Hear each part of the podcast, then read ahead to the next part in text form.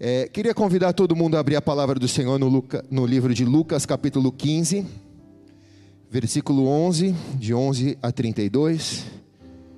Hoje eu estou com um olho no gato e um olho no peixe, porque lá em Belo Horizonte a gente está tendo um evento, a gente está recebendo o Thales Roberto na igreja, e vai ser a primeira vez que a igreja vai estar 150% cheia.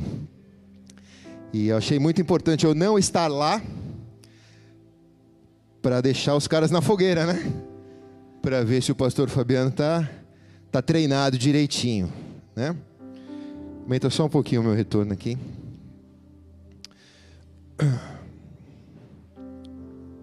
Então, às vezes eu estou pregando aqui, fica pintando, fica entrando as mensagens. Pastor, pastor. Aí eu fico aqui, pregando e respondendo.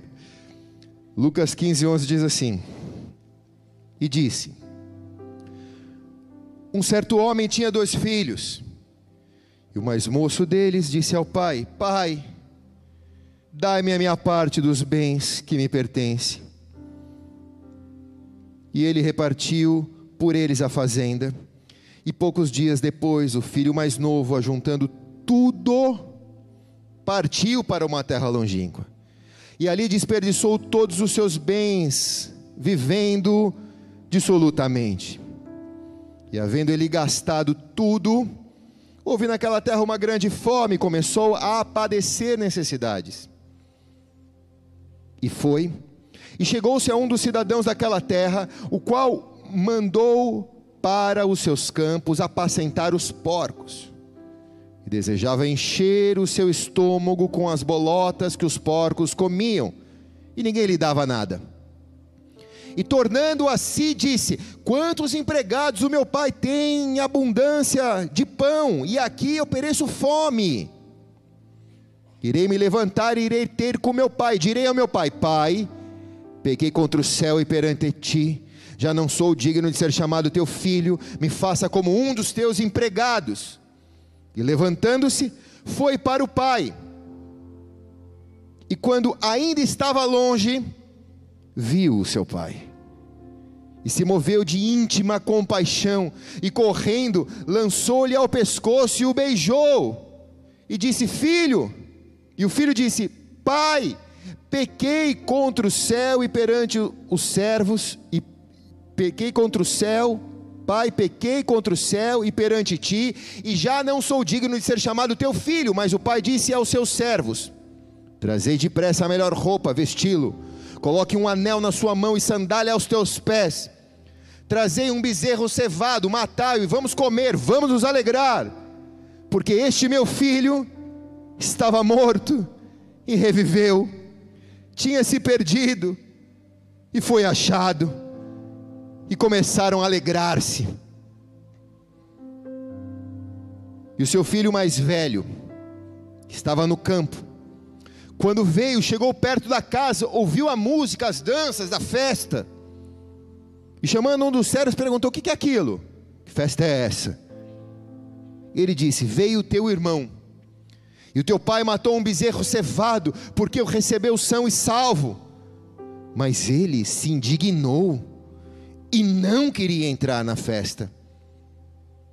E saindo, o seu pai rogava mais do que pedia para que ele entrasse na festa. Mas ele respondeu, mas respondeu ele ao pai: Eis que te sirvo há tantos anos, sem nunca transgredir o teu mandamento, e nunca me deste um cabrito para alegrar-me com os meus amigos. Vindo, porém, o teu filho, que desperdiçou os teus bens com prostitutas, meretrizes, mataste o bezerro cevado. E ele disse: Filho, filho, Tu sempre estás comigo, todas as minhas coisas são tuas. Mas era justo alegrar-nos, porque o teu irmão estava morto e reviveu, tinha se perdido e achou-se. Amém.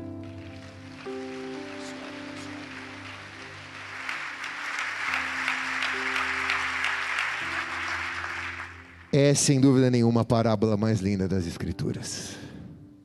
é a parábola mais linda que Jesus disse. Ela é tão profunda que não há como nós não nos emocionarmos. Feche teus olhos, Pai. Essa é a tua palavra. E ela ressoa há dois mil anos, desde o dia que o Senhor disse ela naquela sala onde todos estavam reunidos. E hoje para nós ela é a palavra viva, que vai saltar deste livro e se tornar vida na nossa vida.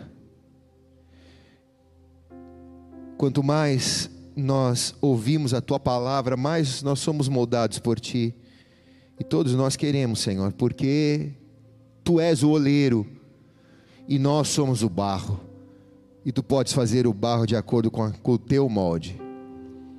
Por isso, nessa noite, a nós, a nossa família, os nossos familiares, põe a tua mão sobre nós e venha nos moldar. Já é tão perceptível a presença do teu Espírito Santo aqui, Senhor. Mas mesmo assim eu quero te pedir que eu não te atrapalhe e que eu também receba porque o Senhor sabe quanto eu preciso dessa palavra para a minha vida. E nós te daremos toda a honra, glória e louvor em nome de Jesus. Quem concorda diz amém. E amém. Se é para ele, faz melhor. Senta a mão quando você for aplaudir.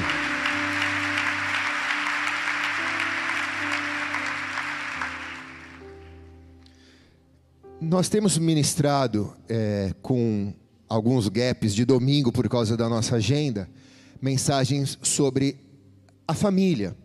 A importância da família, a restauração da família, os princípios da família, os fundamentos da família. Essas mensagens estão nas nossas redes sociais, estão no nosso YouTube.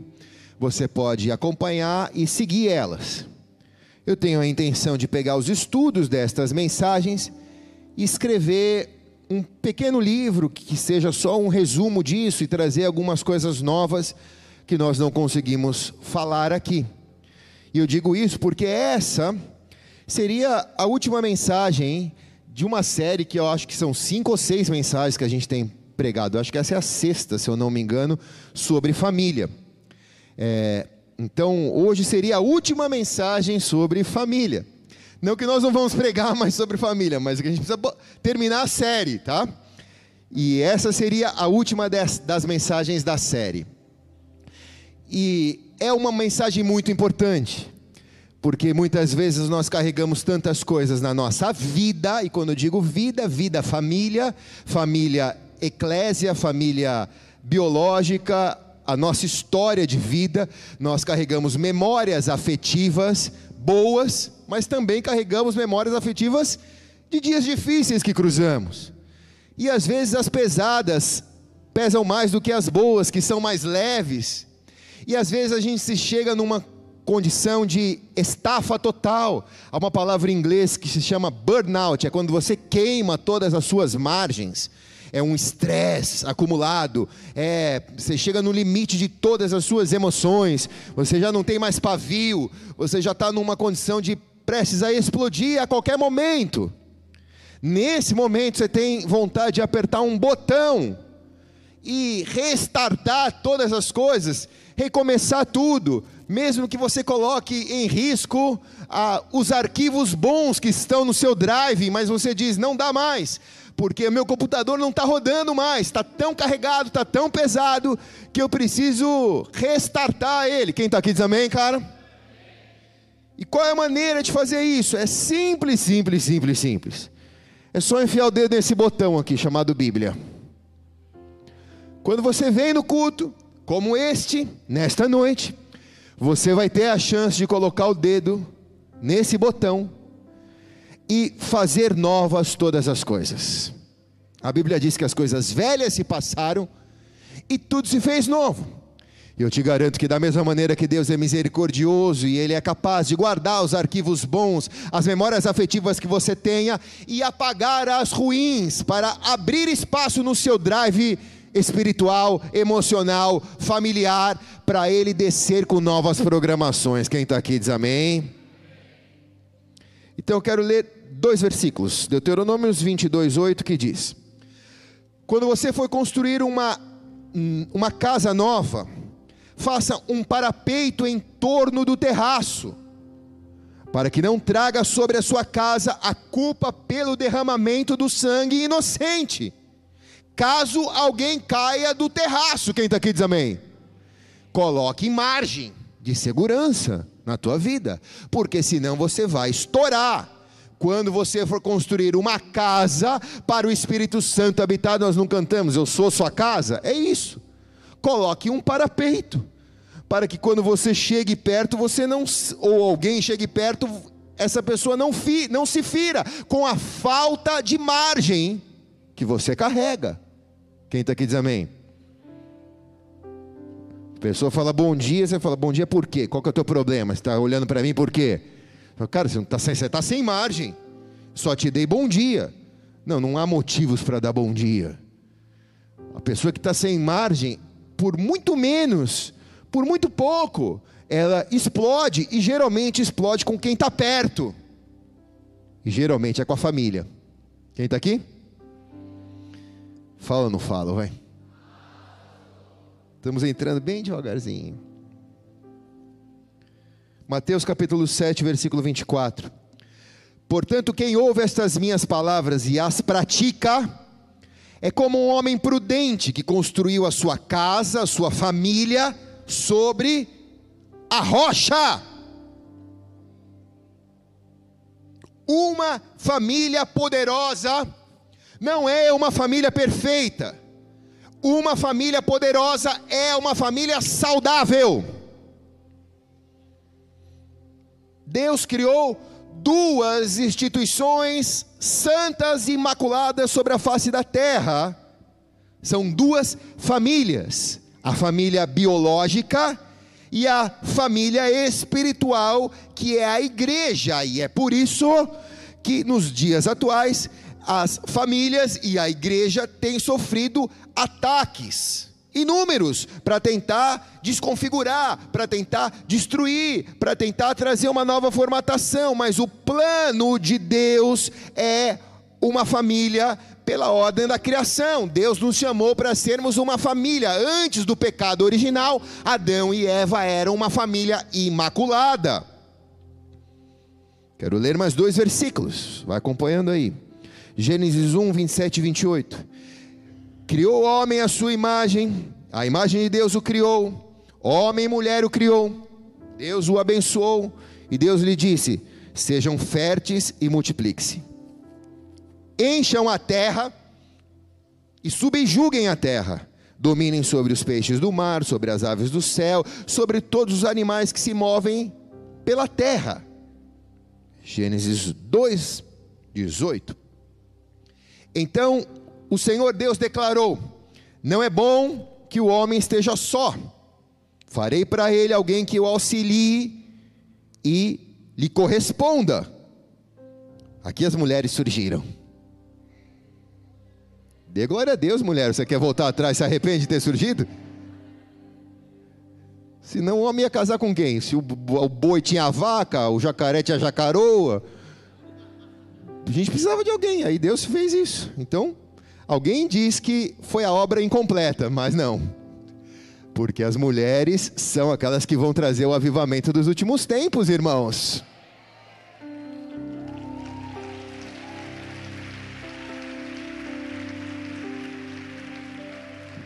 Mas vamos seguir. Gênesis 2, 21 a 24. Então o Senhor Deus fez o homem cair em um sono profundo, enquanto este dormia, ele tirou uma costela, fechou com carne. Com a costela que havia tirado do homem, com o DNA do homem, o Senhor Deus fez a mulher e o levou até ele. Então disse o homem: Esta sim é osso dos meus ossos, carne da minha carne. Ela será chamada mulher porque foi tirada de mim. Porque do homem foi tirada. Por essa razão, o homem deixará pai e mãe e unirá a sua mulher, e os dois serão uma só carne. Então, isso é família biológica. Quem está aqui diz amém. Está tudo aqui. Essa é a configuração inicial. Esses são os códigos iniciais de uma família. Está tudo aqui: gênero, sexualidade, casamento, família, pais. Então, quando você ouvir qualquer historinha aí no mundo de que alguma coisa é parecido com família ou tentarem chamar de família, vá à palavra de Deus e não fique confuso, porque na palavra de Deus, Deus estabeleceu o que é família aos olhos dele. Amém?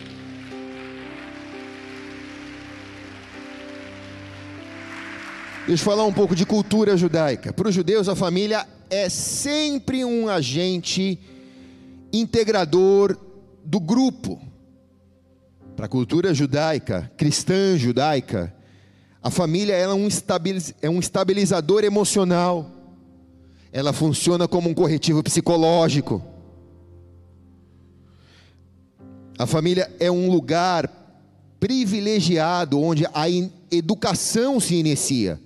As crianças vão para a escola para ser alfabetizadas mas elas são educadas na família. Na família, a família foi feita para que haja o exercício da fraternidade, da solidariedade.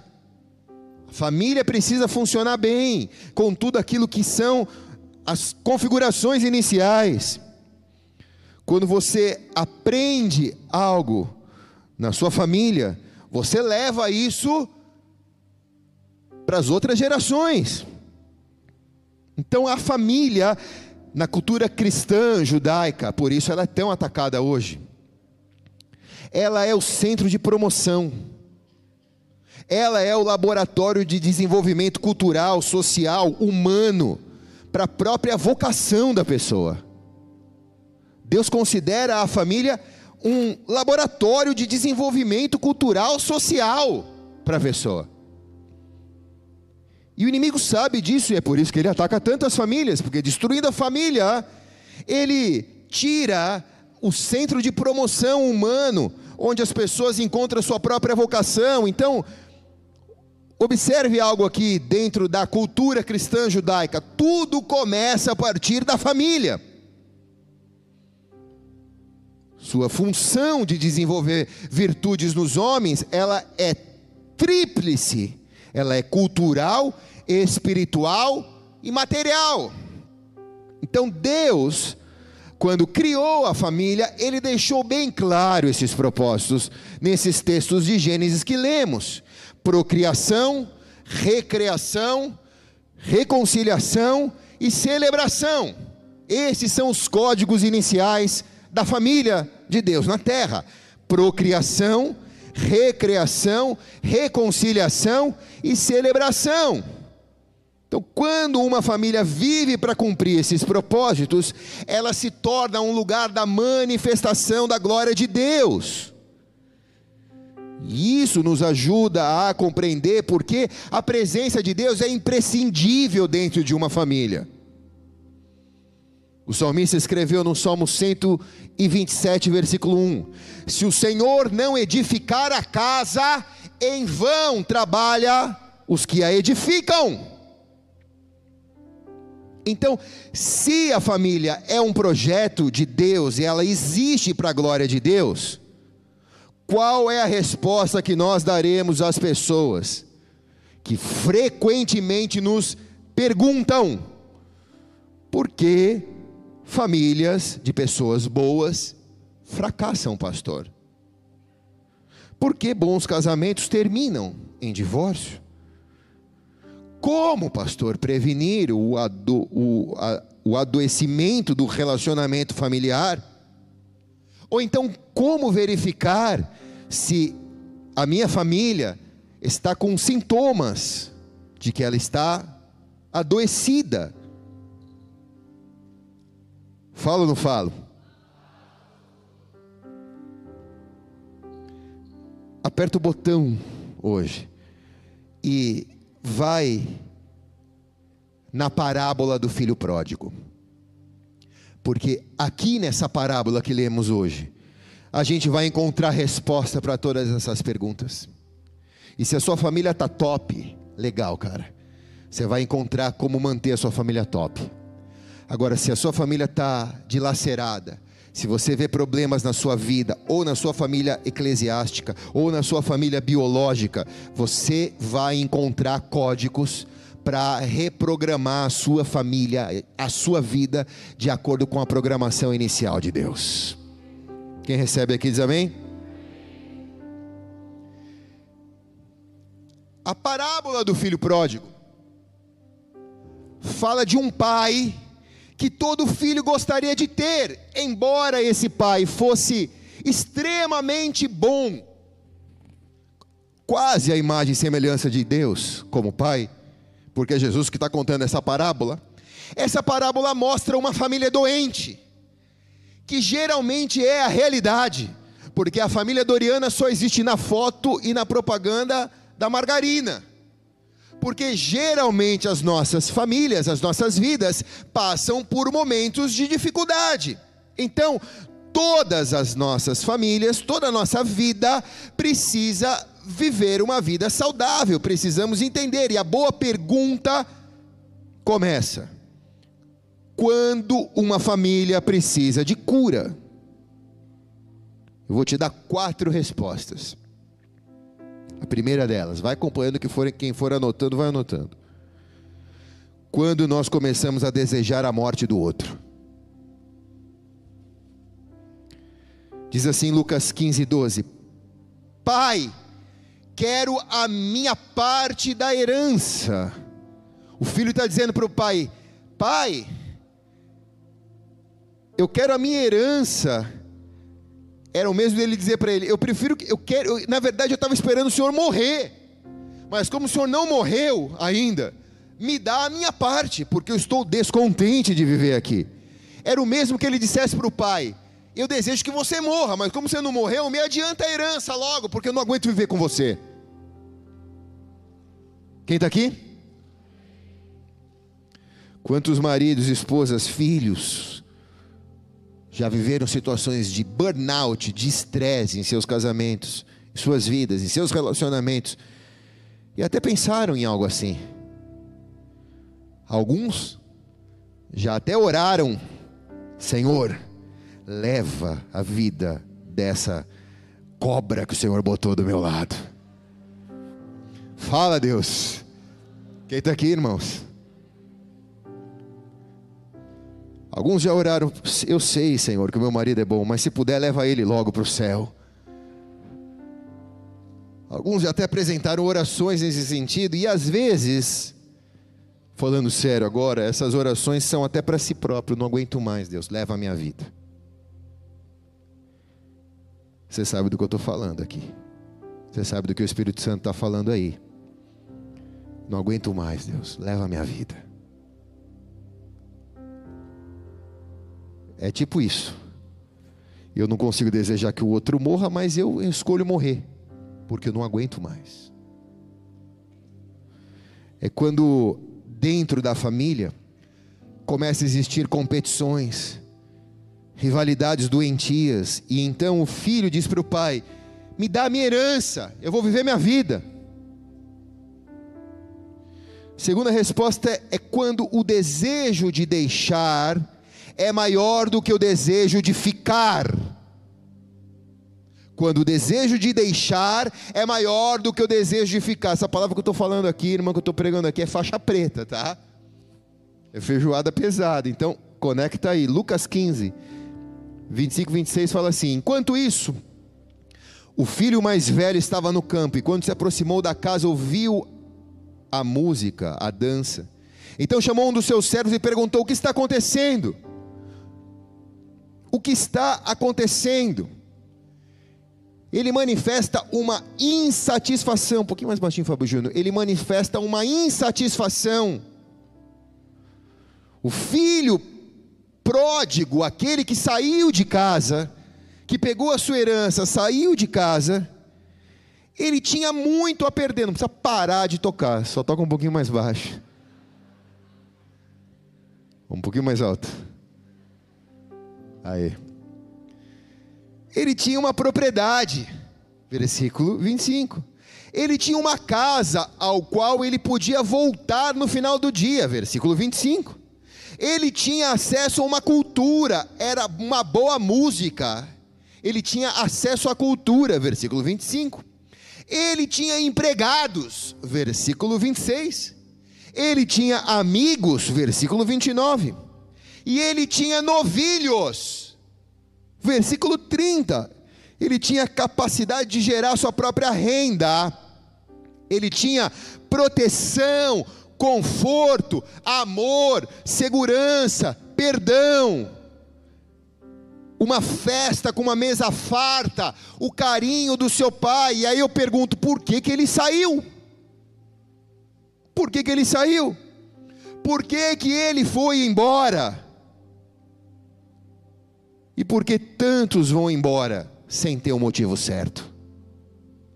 Por quê?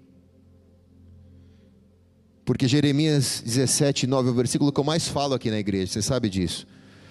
O coração é o mais enganoso do que qualquer outra coisa. A sua doença é incurável. Quem é capaz de compreendê-lo? Por causa disso, por causa do coração indomável, por causa do coração indomável e da mente ambiciosa. Muitas vezes a gente coloca defeito nas pessoas, na igreja, na família, pensando que o problema sempre está com eles, mas o real problema sempre está aqui no lugar onde a gente processa todas as nossas emoções. Quem está aqui diz amém? O problema sempre está aqui, irmãos. Quando Jesus disse vigiai, era para vigiar o coração, porque não há nada mais perigoso do que o nosso próprio coração. Então, o filho pródigo, ele foi traído pelo seu próprio coração. Sansão foi traído pelo seu coração. Davi foi traído pelo seu coração. Sempre é as nossas emoções à frente das nossas escolhas e decisões que nos levam a deixar a casa do Pai, ou querer deixar a casa do Pai, muito mais do que querer ficar na casa do Pai. Provérbios capítulo 4, versículo 23 diz: Acima de tudo, guarde o seu coração, pois dele depende toda a sua vida. Terceira resposta. Quando dentro da família a festa do outro incomoda. Lucas 15, 28. Parte A. O filho mais velho encheu-se de ira e não quis entrar. No coração do irmão mais velho haviam três grandes fortalezas malignas que precisavam ser derrubadas dentro da família dele. O mais velho ficou na casa. O mais velho, quando o novo abandonou, ele ficou ali do lado do pai. Mas ele ficou carregando três grandes fortalezas pecaminosas no coração. A primeira delas era a força da inveja.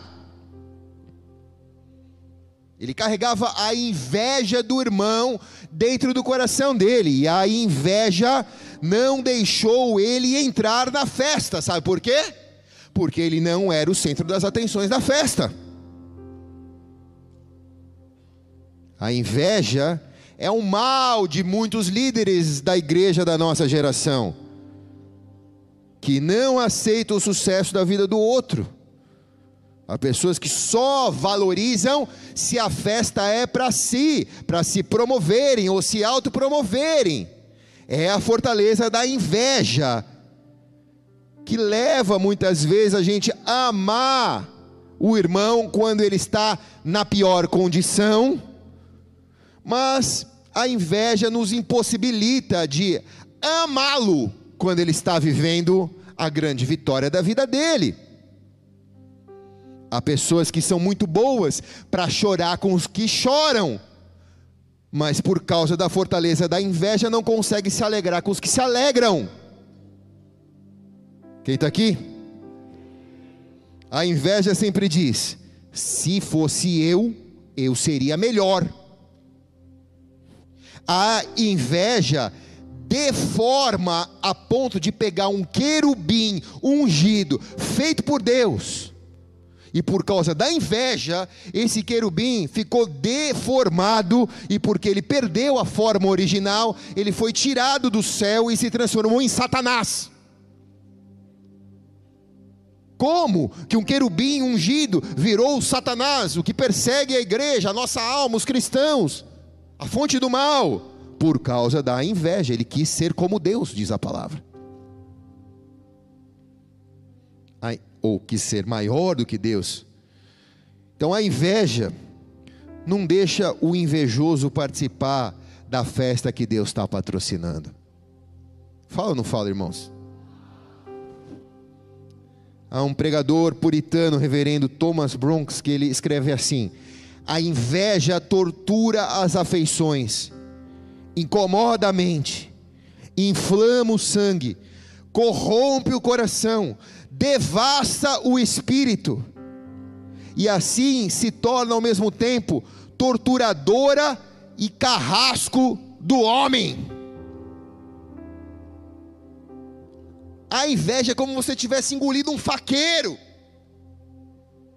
Ela impossibilita você de entrar na festa que Deus está promovendo. Aquele menino, o mais velho, o irmão mais velho, que ficou na casa, carregava também dentro dele a fortaleza da vingança. E o grande problema do irmão mais velho, da parábola, era a dificuldade dele perdoar. Ele não concordou com o perdão do seu pai, ele tinha uma opinião formada sobre o seu irmão. Muito provavelmente, na opinião dele, era a oportunidade do seu pai vingar do seu irmão. Ele não estava disposto a perdoar. Para ele, aquele que afrontou seu pai, saiu de casa, pegou a herança, foi gastar com prostituta, não merecia ser chamado de filho e muito menos ser honrado. Então, quem não perdoa, sempre fica do lado de fora da festa e faz da vida um funeral. Porque aquele que não perdoa, diz a palavra, fica na mão dos atormentadores. Quem está aqui? Bom, fica até o fim, tá, irmãos? Vai embora não. Nós estamos começando o começo agora, tá? A terceira barreira dentro dele era a fortaleza da amargura. Um ditado que diz que quem não perdoa faz do coração um poço de amargura, né? Pessoas amarguradas, elas se transformam em pessoas tóxicas. Elas sempre tentam estragar a festa do outro, sempre tentam estragar a alegria do outro. O filho mais velho, ao lançar no rosto do pai os pecados do filho que voltou, ele tentou provocá-lo para, de alguma maneira, o pai interromper a festa, estragar a festa. Ele diz em Lucas 15, 30, mas quando volta para casa esse seu filho, que esbanjou os bens com as prostitutas, você mata um novilho gordo para ele. Tipo, cara, você é injusto. Um pai que não tivesse o coração deste pai, chegaria ali e acabaria a festa. Ou então, se ele também carregasse dentro dele as condições tóxicas de ser uma pessoa amargurada porque o filho o deixou, ele abraçava a ideia do filho mais novo e falava: realmente, acabou a festa, acabou o churrasco, vamos ter uma conversa aqui. Pessoas amarguradas, elas passam a vida inteira reclamando do cabrito do outro. Só que o filho mais novo tinha um rebanho inteiro de cabrito para fazer churrasco o resto da vida. Mas ele não olha para os cabritos dele, ele olha para o cabrito do irmão que está no churrasco. Nunca me deste um cabrito, ele diz em Lucas 15, 29, parte A. Você nunca me deu um cabrito, pai. Os convidados agora estão comendo churrasco, celebrando a vitória. A amargura é a raiz que dá origem a toda murmuração. Quem está aqui? Pessoas amarguradas são mal-humoradas. Ele se indignou, ele ficou zangado. Ele não queria entrar na festa. Pessoas amarguradas, elas não conseguem enxergar o que têm. Por isso sempre vivem como se não tivessem. Eu preciso daquilo, eu preciso daquilo, eu preciso daquilo. Elas não conseguem enxergar o que têm. O pai diz em Lucas 15, 31: Tudo o que eu tenho é seu. Tipo, cara, abre teu olho, sai desse transe, sai dessa loucura. Você vai se desviar por causa disso? Você vai sair por causa disso? Você vai me lembrar por causa do churrasco que eu estou fazendo para o seu filho? Tudo que é meu é teu. Tu ficou na casa. Você tem acesso a tudo. Vai, recebe teu irmão bem. Vai lá, senta com ele, come o cabrito com ele, se alega porque ele voltou. A casa só vai estar completa com teu irmão. Amém ou não?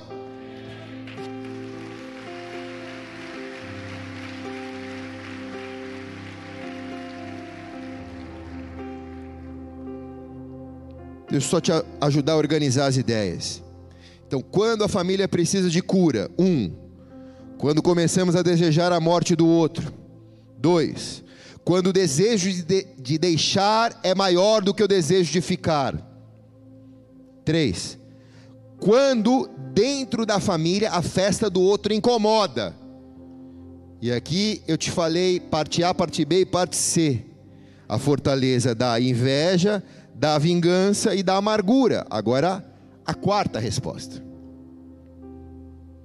Quando em nosso coração nós desvalorizamos o que é valoroso para o Pai. Lucas capítulo 15, versículo 30b: Aquele que esbanjou os teus bens com as prostitutas. Apocalipse capítulo 2, versículo 4: Contra você, porém, tenho isso: você abandonou o seu primeiro amor. Nós voltamos a falar do filho mais novo, do que deixou a casa. E ele só deixou a casa porque ele passou a desvalorizar o que o pai valorizava.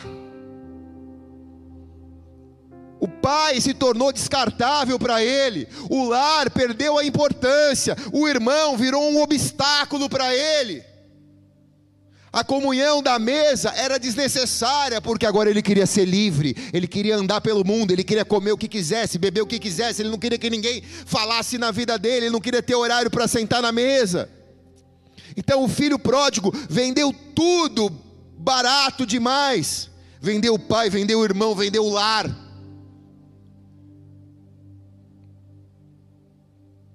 E eis a razão aqui, então, porque o divórcio tem destruído tantos casais, porque ele é a renúncia do amor. Porque a rejeição daquilo que um dia foi desejado, a rejeição daquilo que um dia foi desejado, se transforma na renúncia do amor. E é preciso sempre a gente fazer um autoexame.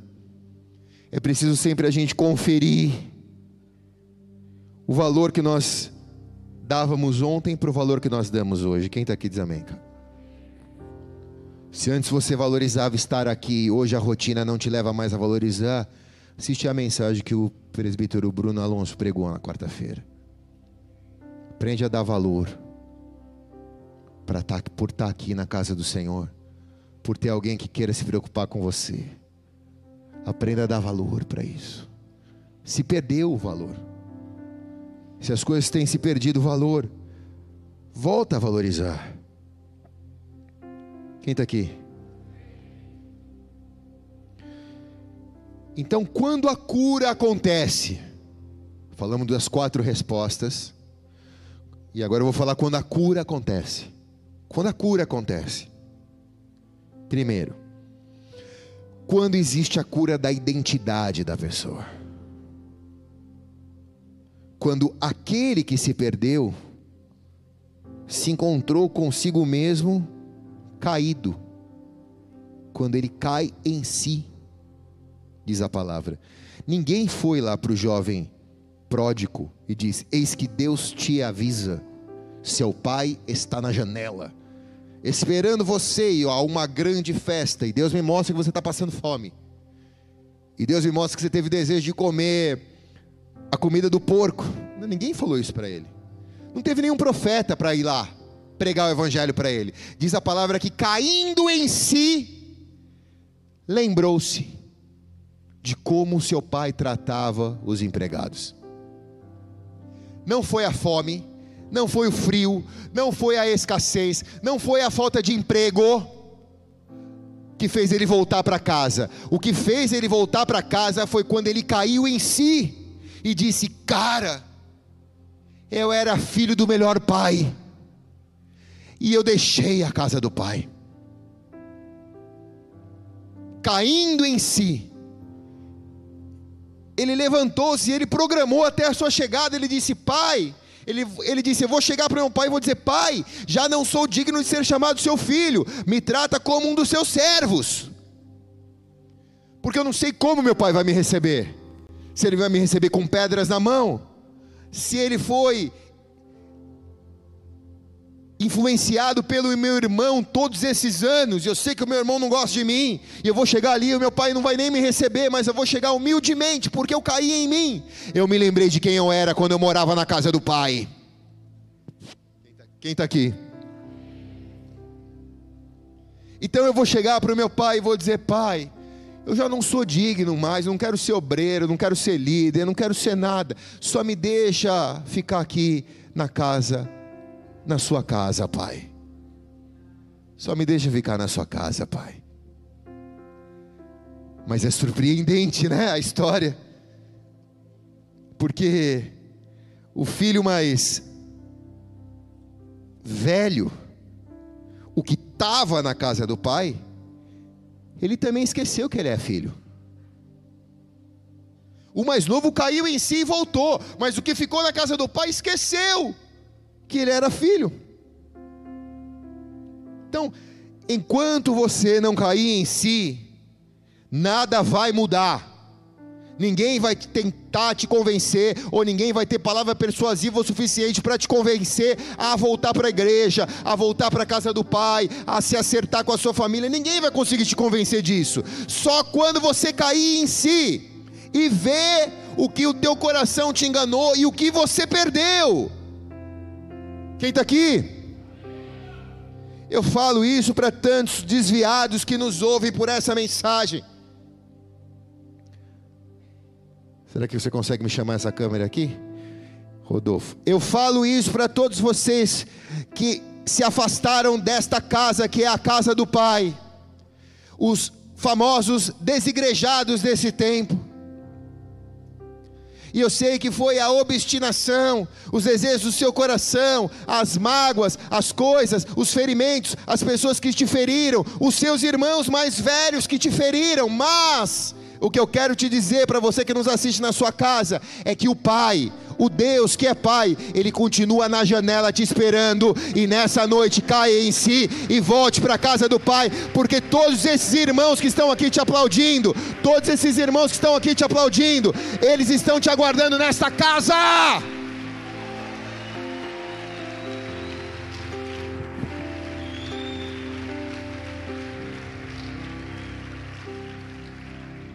ele reconheceu que ele foi estúpido, precipitado, ingrato, desonrou, entristeceu, machucou, marcou.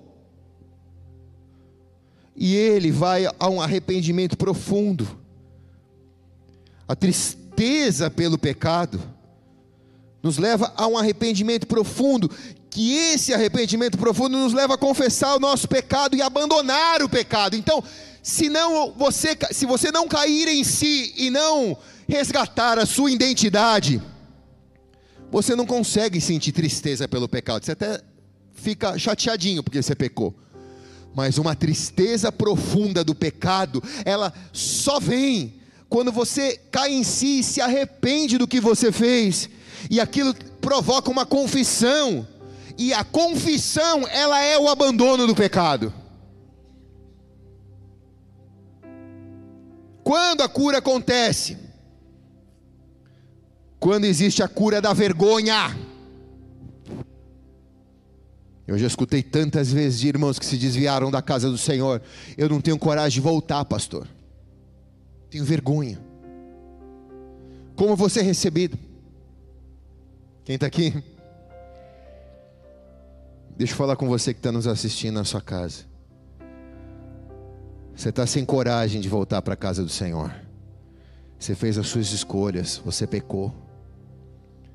Você está fazendo seus cálculos, dizendo: vou chegar lá, vou sentar atrás, vou sair rápido, ninguém vai me ver, não quero encontrar ninguém. Mas deixa eu te dizer uma coisa: os seus irmãos que estão aqui, os seus irmãos mais velhos que estão aqui, eles têm erros e pecados, mas eles estão na casa do Pai para se aperfeiçoarem. E uma das coisas que eu sei que eles podem fazer por você é assim que você voltar para a casa do Pai, é não fazer o que o filho velho fez, mas muito pelo contrário, eles vão entrar na festa junto com você. Toda essa igreja está te esperando. Volta. Se é para Jesus, faz melhor. Volta. Volta.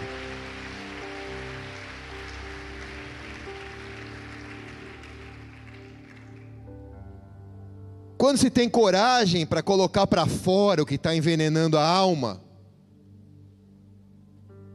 a cura da vergonha vem. Né? O filho mais velho colocou para fora o que estava matando ele dentro da sua casa. Ele colocou para fora. Ele falou para o pai, o mais velho falou para o pai: Pai, não, não, eu não estou bem com essa situação. Na ignorância, o filho mais velho fez desencadear sobre ele um processo de cura. Porque enquanto ele estava falando com seu pai, vomitando com seu pai, ele jogou para fora a inveja, a vingança, a amargura, o descontentamento do pai, a insatisfação familiar reprimida. Ele colocou tudo para fora para o pai. Então ele desencadeou uma cura na sua vida com isso. E quando a gente é curado? Três, quando existe a cura da paternidade é quando alguém escolhe ser o agente de transformação na casa. É, o pai, ele não desistiu da família como um projeto de Deus. Ele podia ter entrado em depressão, porque o filho saiu, ele podia ter dado cabo da sua vida, ele podia ter deixado a fazenda se arruinar, ele podia abrir mão do seu trabalho, dos seus negócios, tamanho desgosto de ver o filho sair. Mas ele não desistiu do projeto de ser uma família de Deus. Ele ficou na janela, esperando o dia que o filho aparecesse na ponta da estrada. A Bíblia diz que de longe o pai o avistou. Pensa nisso, irmãos. Quem está aqui diz amém. Pensa numa coisa que eu não consigo fazer é esperar alguém. Eu geralmente faço tudo sozinho porque eu não consigo esperar alguém passar para me pegar. Eu fico fritando. E geralmente a pessoa que vai passar para me pegar sempre atrasa. E eu sei o que é ficar na janela, ficar na rua esperando, achando que o carro vai chegar. Eu não consigo nem esperar o Uber, que eu chamo. Não consigo. Eu, eu, eu também não sou uma pessoa normal, mas tudo bem. Eu não consigo, irmãos. Eu fico esperando, eu já, eu já mando mensagem. Você está chegando? Você sabe onde que eu estou? Você está? Estou na frente do colégio. Eu, não consigo esperar. Então imagine esse pai que todo dia, no final do dia, ele ia para a janela, pegava o seu café, falava: Filho, eu não sei onde você foi parar. Talvez um dia me entregue o teu caixão Talvez eu veja um dia o teu caixão chegando por essa estrada.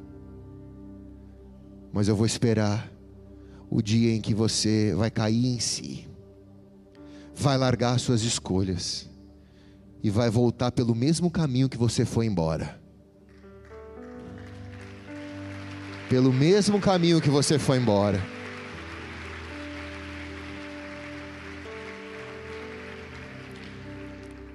O pai podia dizer: Eu estou tão desesperado, eu te amo tanto. Quantos pais e mães deixariam a casa e iriam atrás do filho na Cracolândia, procurar ele ali no meio do lixo?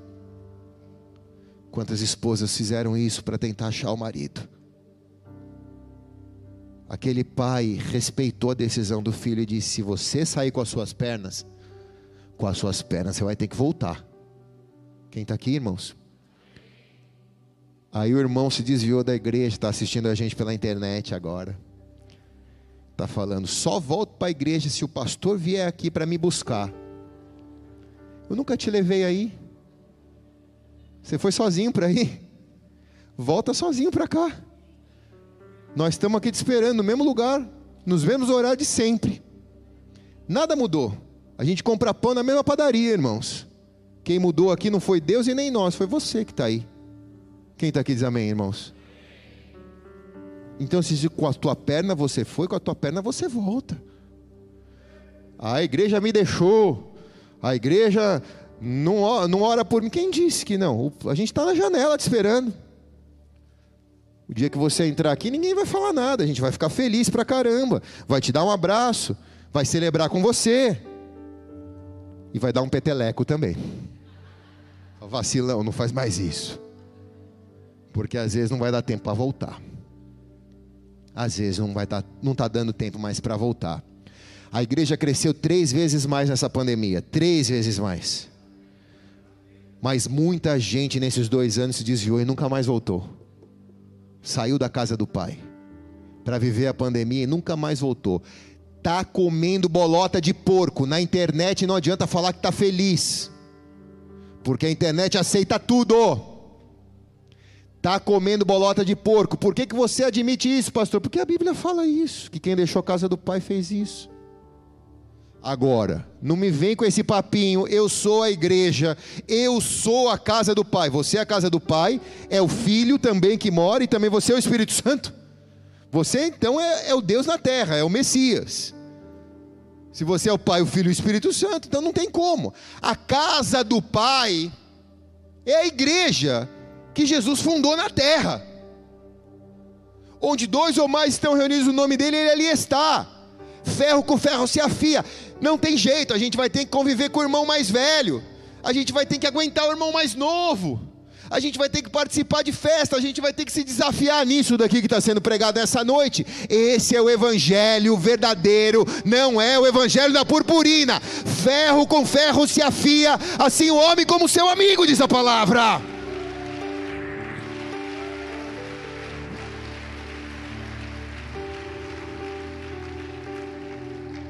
Nos meus estudos de, de mentoria com os pastores do Brasil que eu faço, já falei para vocês desse grupo que eu participo.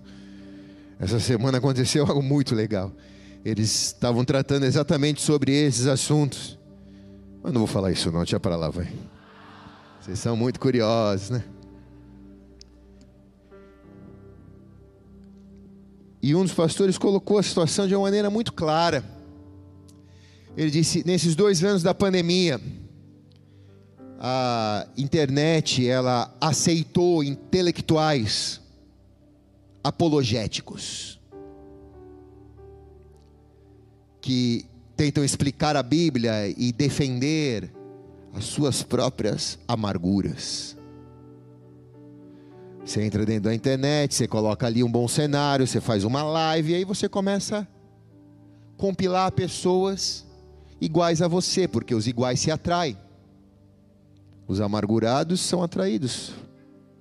Os invejosos são atraídos. Então você começa a atrair pessoas igual a vocês. Então, cresceu-se um grande número de pessoas que são pastoreadas por esses mentores de internet.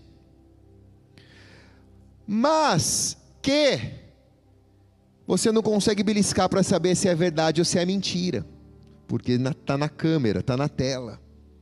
Você não consegue ver se o casamento é bom, você não consegue ver se dá fruto em casa, você não consegue ver se trata bem os filhos, você não consegue ver se dá resultado em 10 anos, aquilo que está vivendo em 2, em 3. E eles estavam explicando exatamente isso, porque a igreja ela nunca vai acabar, nem porque surgem esses movimentos de doutrinas falsas que Mateus 24 já disse que aconteceria. A igreja nunca vai acabar. Sabe por quê? Porque a igreja é feita de carne e osso. Por mim e por você. Nós somos a igreja, não é um prédio. A igreja é feita de carne e osso. Então você começa a enxergar as mazelas, você começa a enxergar as qualidades, e aí você começa a se balizar e você começa a viver um evangelho não de tela, de filtro de Instagram, mas você começa a viver um evangelho ao vivo e a cores. Quem está aqui diz amém, cara. Então, alguém que escolhe ser um agente de transformação na casa, ele começa a operar essa transformação. Então, o pai não desistiu do filho que se rebelou, que foi embora. Ele esperou, esperou, esperou, esperou, perdoou, restituiu e celebrou. O pai não desistiu do filho que estava cheio de amargura. O pai foi ali para o filho que estava infeliz. E também cuidou do filho que estava infeliz. Ele falou em Lucas 15, 31 para o filho. Ele o chama de filho. Primeiro ele lembra: Filho, você é meu filho. Ei, cai, cai na real. Fumou um, cai na real. Você é meu filho, cara. Ele lembra da intimidade que ele tem com, com um filho que ficou. Seu irmão me deixou, mas você está sempre comigo. Nós andamos de bicicleta junto. Nós somos cuidar dos bois junto. Somos tirar leite das vacas junto. Nós choramos junto. Você enxugou bem as lágrimas. Você teve sempre comigo, filho. E terceiro, ele mostra para o filho a herança dele. Filho, você é diferente do seu irmão. Tudo que é meu é seu. Seu irmão levou uma parte do que é dele, mas tudo que é meu é seu, porque você ficou. Quem está aqui diz amém? Estou terminando, irmãos. Preciso sapear lá como está em Belo Horizonte, estou preocupado. Não viva como escravo, sendo filho. Você é filho de Deus. Tem problema na casa do pai? Tem. Mas o pai é pai. E o problema nunca é do pai, é sempre dos filhos. Quem está aqui diz amém, irmãos? Amém ou não? Nós é o problema. Nós é o problema. O pai não. Nós é o problema. O pai não. O pai escolheu ser canal de graça dentro da casa, instrumento para a família. O pai sabia que o perdão era o caminho para curar a família. Não existe outro caminho que leva à cura de uma família a não ser o perdão. Não existe família curada sem paternidade resolvida e sem identidade recuperada. Não existe família curada sem paternidade resolvida e sem identidade recuperada. Deus é um bom pai, Ele é o modelo da paternidade. Jesus é um bom filho, ele é o modelo da filiação. E é por isso que a igreja existe para aprender com o filho como ele se relaciona com o pai, e o pai como se relaciona com o filho. E nós, como filhos, nos tornamos família de Deus na terra. É simples, isso é a igreja. Quem está aqui diz amém, cara? Vamos aplaudir bem alto a Jesus então?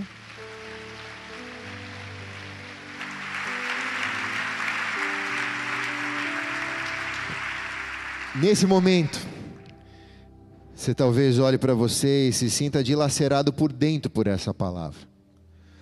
É como se um caco de vidro tivesse quebrado e vários pedacinhos tocado em áreas expostas. A cura para mim e a cura para você essa noite. Eu me sinto também como você aqui. A cura para mim e a cura para você nessa noite. Eu não sei se você é o filho velho ou se você é o filho novo. Se você escolheu sair, mesmo estando, né? Porque você frequenta, mas se você escolheu sair da casa do pai, não adianta você vir para a igreja evangélica.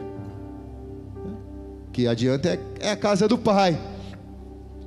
Se você é o filho pródigo que saiu mesmo ficando, ou que saiu para sair, ou que saiu achando que está ficando numa igreja espiritual que existe em todos os lugares do mundo. Isso é besteira, é lorota de quem quer te enganar. Ou se você é o filho que ficou, e se você é o filho que ficou, aprenda a ficar bem. Não adianta só ficar e ficar sem ser transformado. É a mesma coisa que sair. Ficar carregando inveja, facção, ciúmes. É a mesma coisa que sair. Não existe o filho certo e o filho errado. Os dois erraram. Os que ficaram erraram. E o que saiu também errou. Mas existe o pai, em que consola o que ficou e que recebe o que saiu. E olhando para a atitude deste pai, que é o nosso Deus, para onde nós iremos? Se só Ele nos chama de filhos e nos promete a vida eterna. Que opção eu tenho? Por que, que eu vou sair? E por que, que eu vou ficar estragado? Eu preciso ser uma pessoa saudável para construir a minha família saudável, ou para se tornar a cura da minha família doente, ou para ser parte da família de Deus na terra, que é a igreja. Feche teus olhos, abaixe sua cabeça por um instante. Ó oh, Pai amado, Pai querido, nós nos aproximamos de Ti como aquele menino que correu pela estrada e que desesperadamente ansiava te ver, com a falsa expectativa de ser criticado e rejeitado, mas foi amado, recebido e celebrado.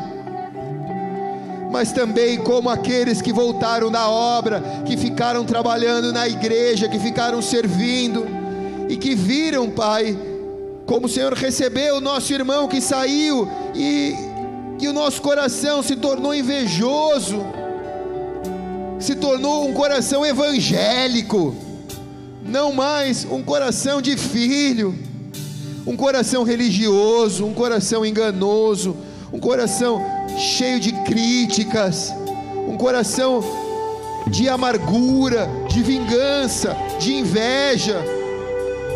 Por isso, Senhor, nós também nos apresentamos como o filho mais velho nessa noite. E tu que és Pai, que conhece a nossa real situação, nos ajuda, Senhor, a sermos cura para a nossa família, cura para a família do Senhor na face da terra, e nos ajuda a celebrarmos a festa que o Senhor reservou para nós todos os dias da nossa vida. Em nome de Jesus, se você concorda, diga amém e amém. Aplauda o nome dele, vá se colocando de pé em nome de Jesus. Vamos adorá-lo, aleluia.